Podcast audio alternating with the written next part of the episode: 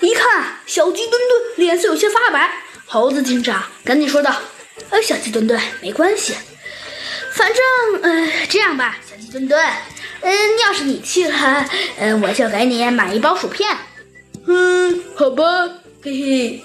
小鸡墩墩呐，立刻转悲为喜，他大声叫道：“走吧，弗兰熊！”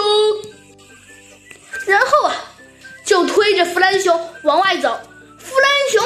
说道：“哎，小小小小小小鸡蛋呐，你你不要再退了，我我我我我我我还没说完呢。”哎，猴子警长无奈的捂住了额头，说道：“小鸡墩墩，你快回来！”小鸡墩墩这才回来，说道：“哼，小鸡墩墩，好，那你你见了金钱豹夫人可不要大喊大叫，否则会吓坏了夫人的。”要眼睛灵一点，嗓门小一点，小！小鸡墩墩用力一拍弗兰熊的后背，弗兰熊啊，这次可就倒大霉了。这次他一没站稳脚跟，还是突如的袭击，一下去就没站稳，坐在了地。爷爷，小鸡墩墩啊，比了一个帅气的姿势，说道：“有弗兰熊在呢，我怕什么呀？”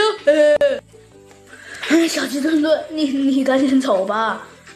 最终啊，猴子警长还是让五名警员带着弗兰熊和小鸡墩墩一起把他们给打发走了。猴子警长啊，看着小鸡墩墩的背影，说道：“哎，我怎么有一个这么……”还没等猴子警长说完，一个人的手就拍在了猴子警长的后背上。猴子警长回头一看，惊喜的笑道：“啊，怎么是你啊，兔兔兔兔子警长？啊，怎么？”兔子警长说道：“多日没见，怎么不叫我师姐了？”“哦哦哦哦，对对对对对。”“哼，算了吧。”兔子警长继续说道：“那只小飞机也不容易。”“哼，对呀。”猴子警长勉强的挤出了一丝微笑，说道：“希望。”他们一切顺利吧。小鸡墩墩、弗兰熊带着十名警员啊出发了。他们来到了金钱豹夫人的家，抬头一看，傻眼了。